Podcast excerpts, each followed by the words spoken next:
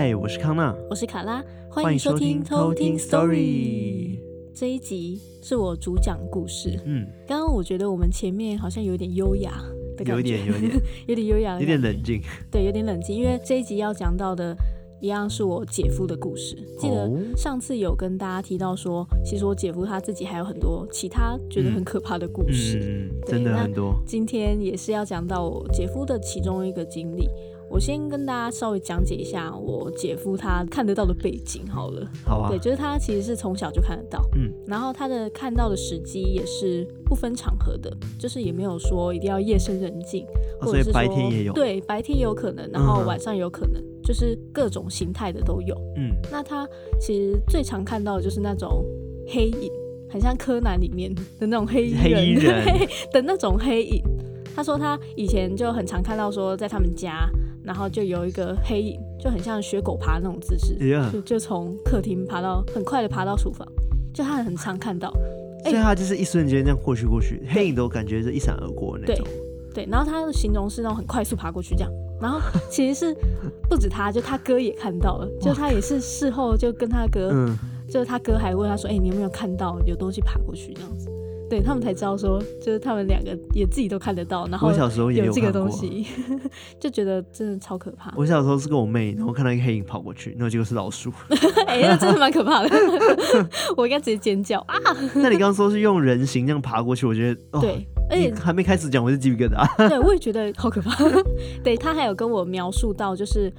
他看过很多种形体，嗯，对，就是除了这种人形黑衣人的，然后他有看过那种长发啊、穿白衣服的，然后泛绿光，然后粘在墙壁那种都有。粘在墙壁。对，我想说到底是什么情况？然后因为我姐夫他就是说，只要他去一个地方，他觉得毛毛的，嗯、或者是说哪一个角落有东西，那就是一定有。像他有一次，他朋友都知道说他看得到嘛，嗯，所以他其中有个朋友。搬新家就想去帮他看，说这个家里干不干净。我发现很多那种就是有阴阳眼的朋友，嗯、他们都会被当做工具人在利用。真的都要去看风水那种感觉。我搬家喽，哎、欸，你要不要来帮我看一下？欸、你来帮我看一下。对啊，但万一真的看到怎么办？就不缴、啊，就不要租了。都房租那个都缴了，怎么办啦？应该是租之前就要先去看看。对，对啊，然后总之就是他那个朋友就请他帮我们去看看，然后。他那时候一进客厅的时候，就感觉到角落的茶几那边就感觉怪怪的。嗯，对，然后他就故意把钥匙先掉到地上，嗯、然后他就弯下去捡，然后偷瞄茶几那边一下。结果他去瞄，对，就是他想确认，因为就是去帮他看干不干净嘛。结果他就一蹲下来，然后往那边偷瞄的时候，他就看到，其实他一看的时候就差点吐出来，因为他看到的是一个人用一个很不科学的姿势，然后蹲在那个茶几底下。就如果大家有看过那个伊藤润二的漩涡的话，嗯，就他就是像那样子，就是整个人扭曲在一起，然后头很大，然后就整个挤在那个茶几底下。天哪，我们 我觉得超恶的。我们故事都还没开始就那么恐怖，对，是这样。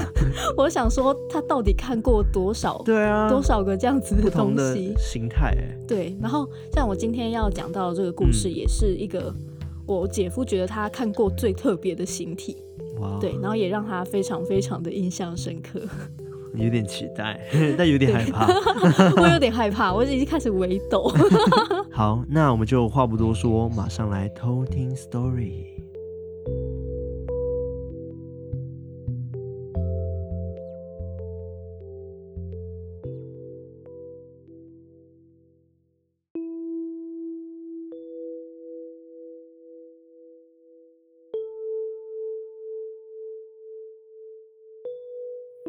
今天我要分享的是我的姐夫在大学时期的时候的亲身经历。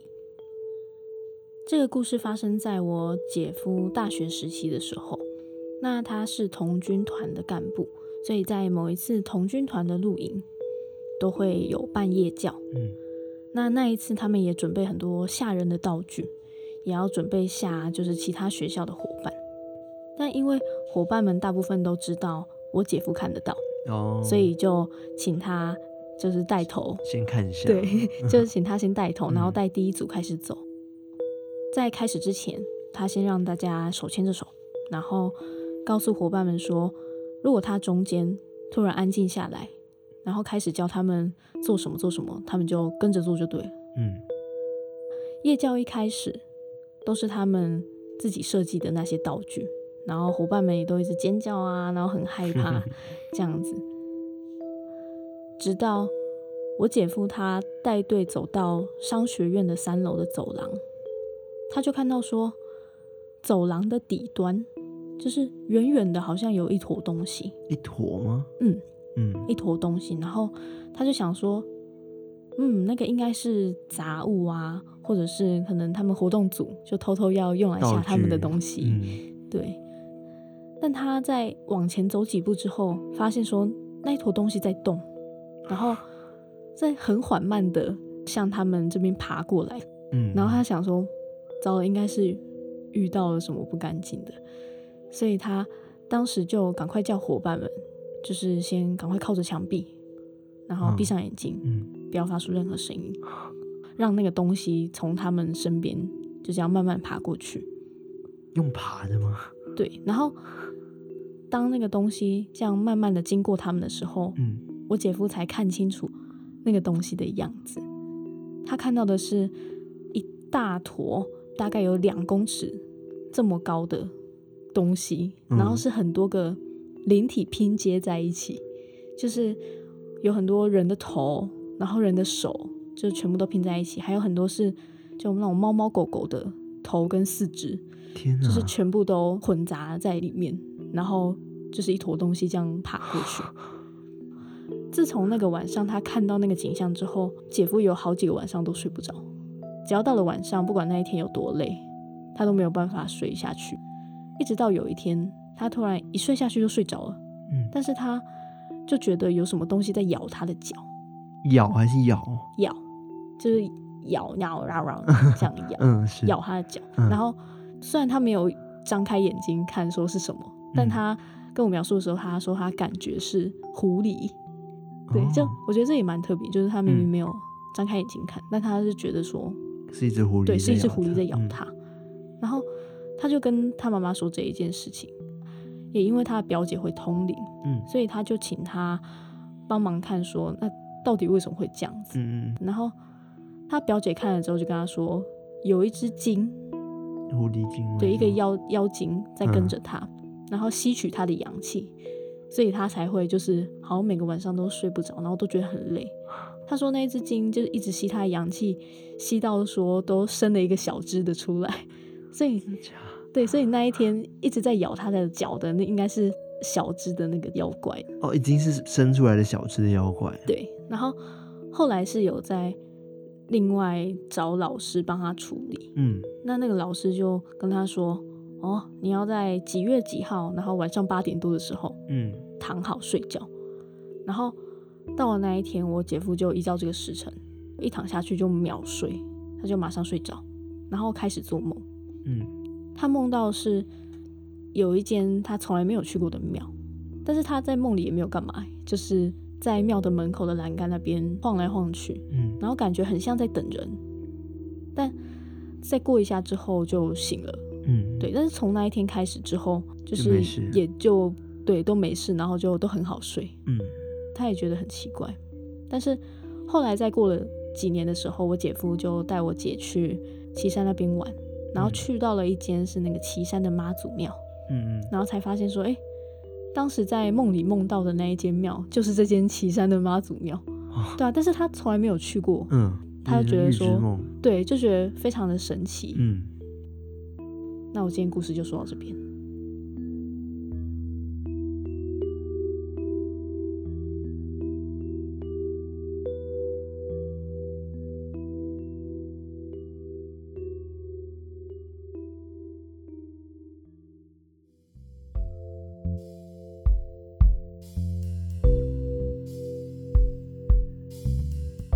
其实你在讲这个姐夫的故事的时候，你刚刚说。中间有一坨像不同的灵体拼在一起，拼在一起的画面，有让我想到那个《鬼灭之刃》。你知道《鬼灭之刃》某一集，他们不是一开始就是初级关卡，然后打过去的时候就有一坨哦，对，很多手的怪兽。其实我想到也是那个，或者是那个我最近在玩那个叫什么呃《最后生还者》，然后里面有一个魔僵尸魔王，也是一堆东西拼在一起。你知道我姐夫的形容是什么？他形容是那个钢之炼金术师，然后什么爱德华什么练他妈妈练失败什么的。哦，对对对，的那个样子。其实很多那个动漫都有这种形态，对啊，这种拼接系列，但是。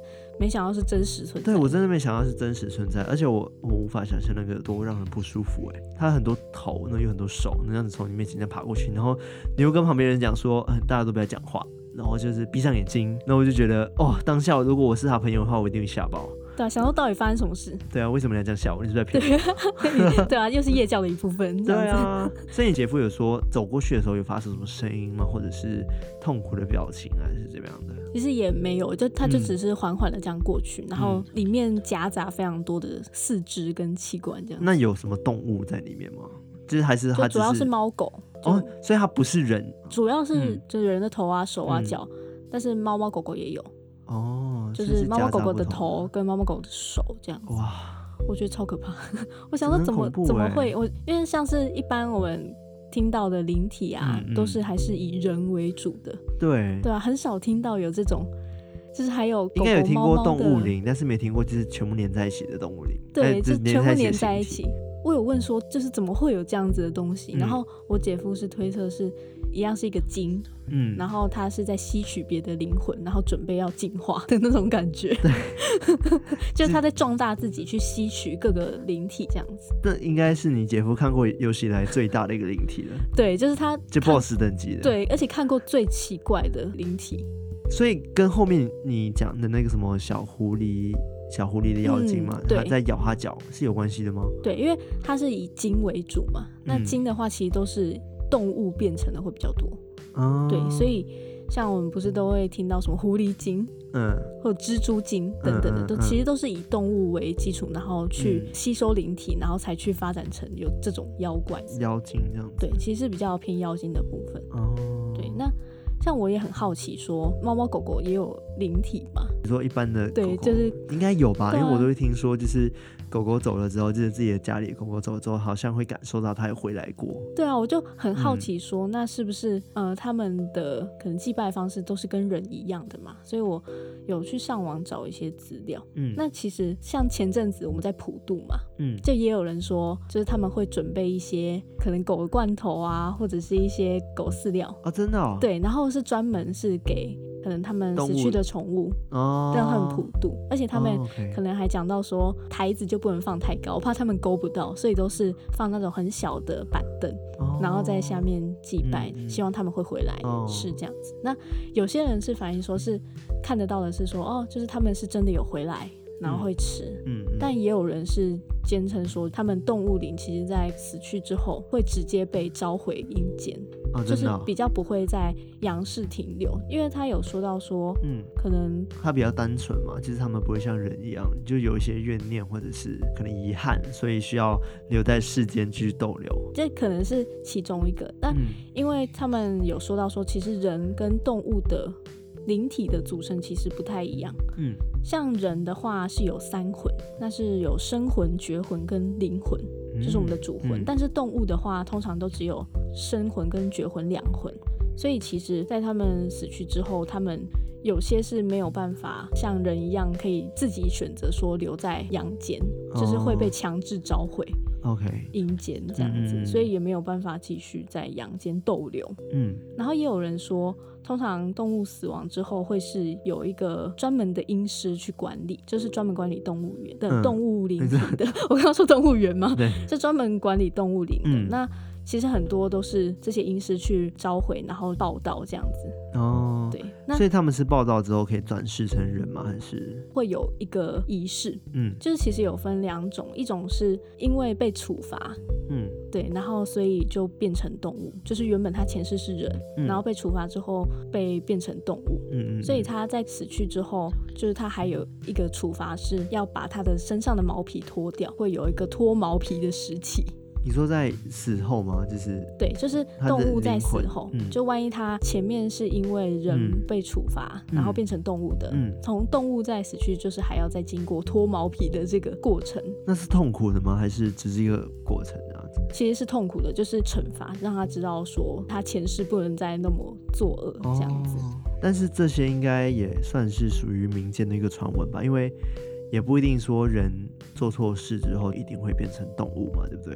对啊，很多也不是，就是它本身是因为被惩罚才变成动物，就是它们本身就是动物。哦，对，就是它本身就是动物，然后一代传一代，它们就一直是动物下去。嗯，但它们也有可能可以因为自身在转世的时候去争取变成人的机会，好像就是要看他们自己有没有积极努力。对，那对于他们来说也算是一种修行，这样子。嗯嗯嗯嗯，因为通常都听到就是一些人讲说，你这辈子做坏事，那你下辈子当畜生。对，有些人是这样子说，因为也有人建议说，刚刚提到帮动物做普渡嘛，嗯，也有人说，其实这样大张旗鼓的帮动物做普渡，其实是有点不尊重他们的灵体。嗯，为什么？因为他们会觉得说，因为有一些动物可能其实是半年或一年才会再度轮回，可能他现在已经不在人世了。嗯，就是你还这样去祭奉他的话，其实是在招别的灵体进来。对，然后你其实也祭奉不到他。哦，所以是代表说，因为一开始就是动物灵魂就已经是被召回去了，所以你在祭拜的时候，可能祭拜的不是他，而是别的灵魂。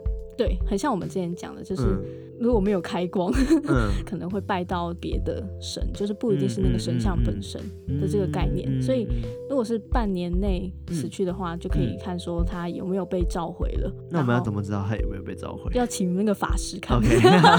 这个就就要找专业的人去先知道说他在不在阳间，然后再去做这件事情。对，那有一些人本来就是有看得到的体质嘛，嗯、然后他们其实也看得到动物灵。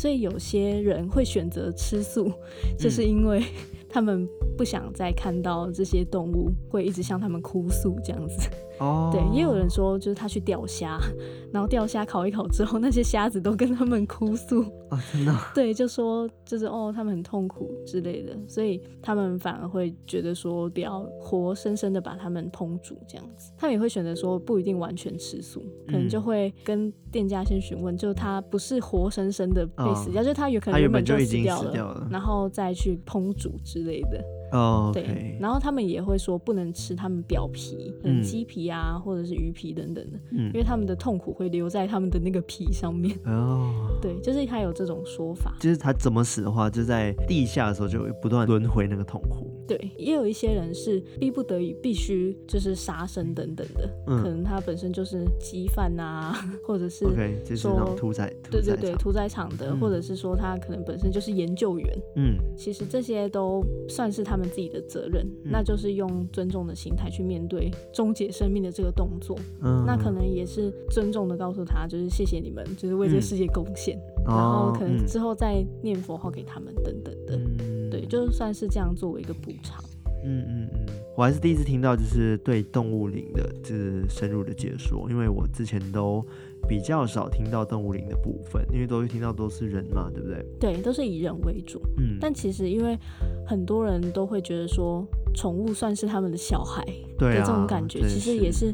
我觉得一方面也算是可能人的一种投射，就是他想要把同等对人的一个尊重，嗯、然后也一起放到动物灵上面，嗯，包含就是我们可能前面有讲到的普渡的这个动作，嗯，有些人可能其实他并不在意说，就实际他是被召回，嗯、或者是实际他是不是真的有还停留在阳间，嗯、但也希望透过这个动作可以去展现我们对他们的思念，对，就是也缅怀，嗯，就是我们的小宝贝这样子，对，所以现在其实有很多人专门做这种宠物后事的，嗯、像这样子的服务，也是都有的。对，我都有看到，其实。对，而且像在南部地区，其实也蛮盛行会立动物灵的纪念碑。哦。对，像是那种警察大队啊，他们不是都会有一些警犬或者一些搜救犬？嗯。那对他们来说，都是他们很重要的伙伴，所以他们都有立一些纪念碑在他们的。可能单位这样子，或者是有集中一个区域，就是会固定的去祭拜他们，算是对他们一种纪念。嗯嗯，我觉得很重要，因为对我来说，我自己本身也是有养宠物的人，嗯、所以我会觉得他们也是生命，所以我会觉得这个动作也是蛮必要的，因为就是一种尊重生命的概念。对啊，也想把我们同等的爱，就是也回馈给他们这样子。对，对啊，不知道我们这一集会不会觉得好像有点沉重？还行啊，还行。我觉得就是。呃，因为算是蛮认真的一个议题，嗯，就是之前我也其实没有特别去想过这样子的，嗯，因为我们本来就是人，就是我们都比较会关注人面，对啊，人这方面的事情，嗯，对，就比较少去听到就是可能动物灵或者是其他的一个形态的灵体，那刚好就是这一次故事，然后就提到不同形态灵体，对，而且里面还讲到了可能有小狐狸，或者是可能猫猫狗狗的。灵魂这样子，嗯，所以我也很好奇这一块实际是怎么样子的。嗯嗯，对。那其实我们实际的话，就还是看大家去怎么想这件事情。嗯，对，就是可能也没有一个一定的解答。嗯嗯，对，就因为也很难去证实，跟之前就是前几集讲的一样。对啊，真的。对，我今天大概的故事就分享到这边。嗯好，那还是提倡一下，大家要记得去我们的 Instagram，然后就是可能按个赞啊、留言啊，然后或者是分享我们贴文的 OK。没错，其实帮我们推广，然后请大家来支持我们的 Instagram，然后听众朋友们，我知道。呃，我们现在应该有超过两百五五十个追踪，应该没错，应该不止啦，应该有三四百个追踪。对，在 SoundOn 上面跟各个平台。对，但是我们希望可以 IG 也可以跟着 SoundOn 这个 蓬勃起来。对，订阅量可以跟着起来。没错，那如果你有一些很好的故事想要让我们分享的话，嗯、一样可以到我们的那个 Linktree 上面。对，对，Instagram 上面的 Linktree。对，可以有我们的投稿信箱，就可以在上面投稿喽。对，那就是下次再来偷听 Story，拜拜。